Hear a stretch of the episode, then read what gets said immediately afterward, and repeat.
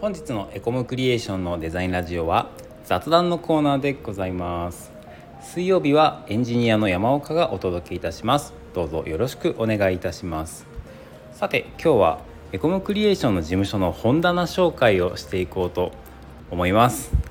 僕実は大学生の頃2年半ぐらい本屋さんでバイトしてたんです。静岡県浜松市の矢島屋書店連雀店っていうところで専門書売り場で働いてました。専門書売り場っていうとビジネス書とかあと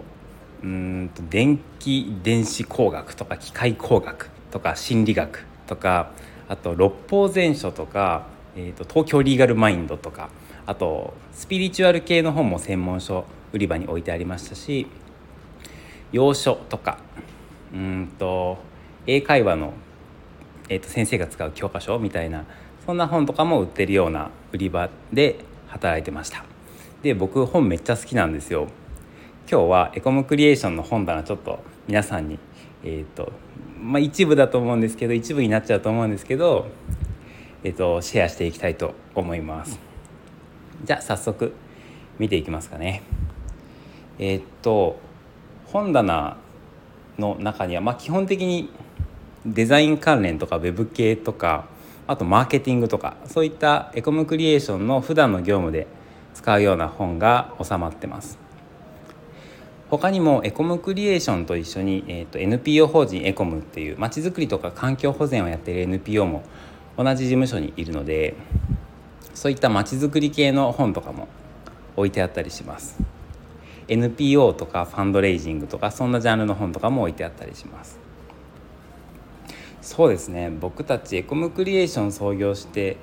今年5周年なんですけどコツコツ本を買い足してましてデザインの参考書買い足してまして今本棚に150冊ぐらいかな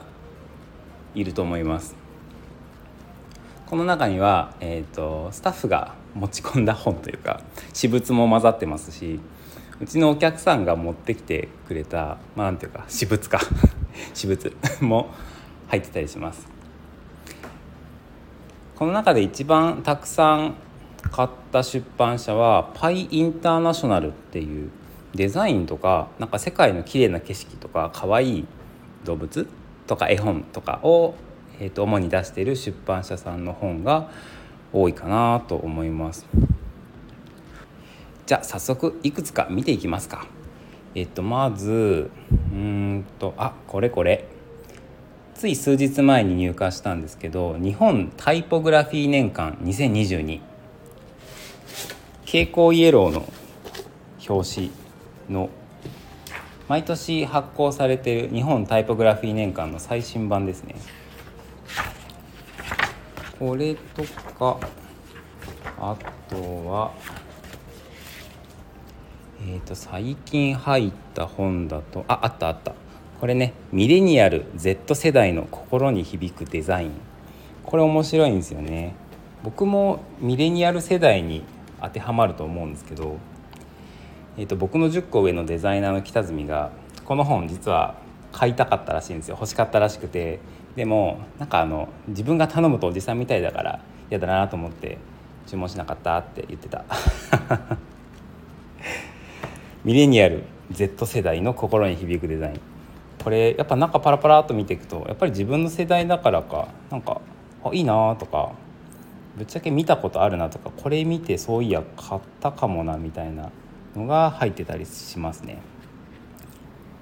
はいそれから、えー、文字のレイアウトで見せる広告デザイン。いいっすね。結構分厚いな、えー、何ページぐらいあるのかな？400ページ近くある本でひたすら文字のレイアウトでどうやって文字のレイアウトをこうどうやって組むとなんかかっこよく可愛く魅力的に素敵に見えるかっていうのがもうひたすら事例がブワー入ってる本になってます。これ最高っすね。他には実例付きフォント辞典。うん。グラフィックセオリー。ああとこれはもう完全に僕の趣味趣味じゃない趣味じゃない趣味じゃない。あの写真とかキービジュアルを選ぶ時に参考にしたいと思って買った本なんですけど一番美しい季節に行きたい世界の絶景365日。それから同じシリーズで一番美しい季節に行きたい日本の絶景365日。これめちゃめちゃ素敵なんですよ。世界のそれから日本のめっちゃ綺麗な写真が365日なんで365枚収まってまして収録されてまして見てるだけで心が癒されるめっちゃ素敵な本ですねだからウェブサイトとか、えー、ポスタービジュアルとかでどんな感じにこうしたらいいかっていうのをチームで共有したりとかディレクターがデザイナーに指示を出したりする時にここのこういう感じのビジュアルのこういうところがいいんだっていうのをこうコミュニケーションするためにいいなと思って買った本です。っていう建前なんですけどね。はい次いきます。えー、っとここまではパイインターナショナルの本だったんですけどちょっともう一個違う感じのやついきますか。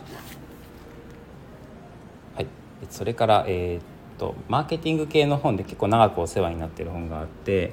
えー、とダイレクト出版の「脳科学マーケティング100の心理技術マーケティングでこうしたらあのこういう結果が起こるよっていうのを脳科学に基づいて 100, 100個そういうテクニックが載ってるっていう本になってます。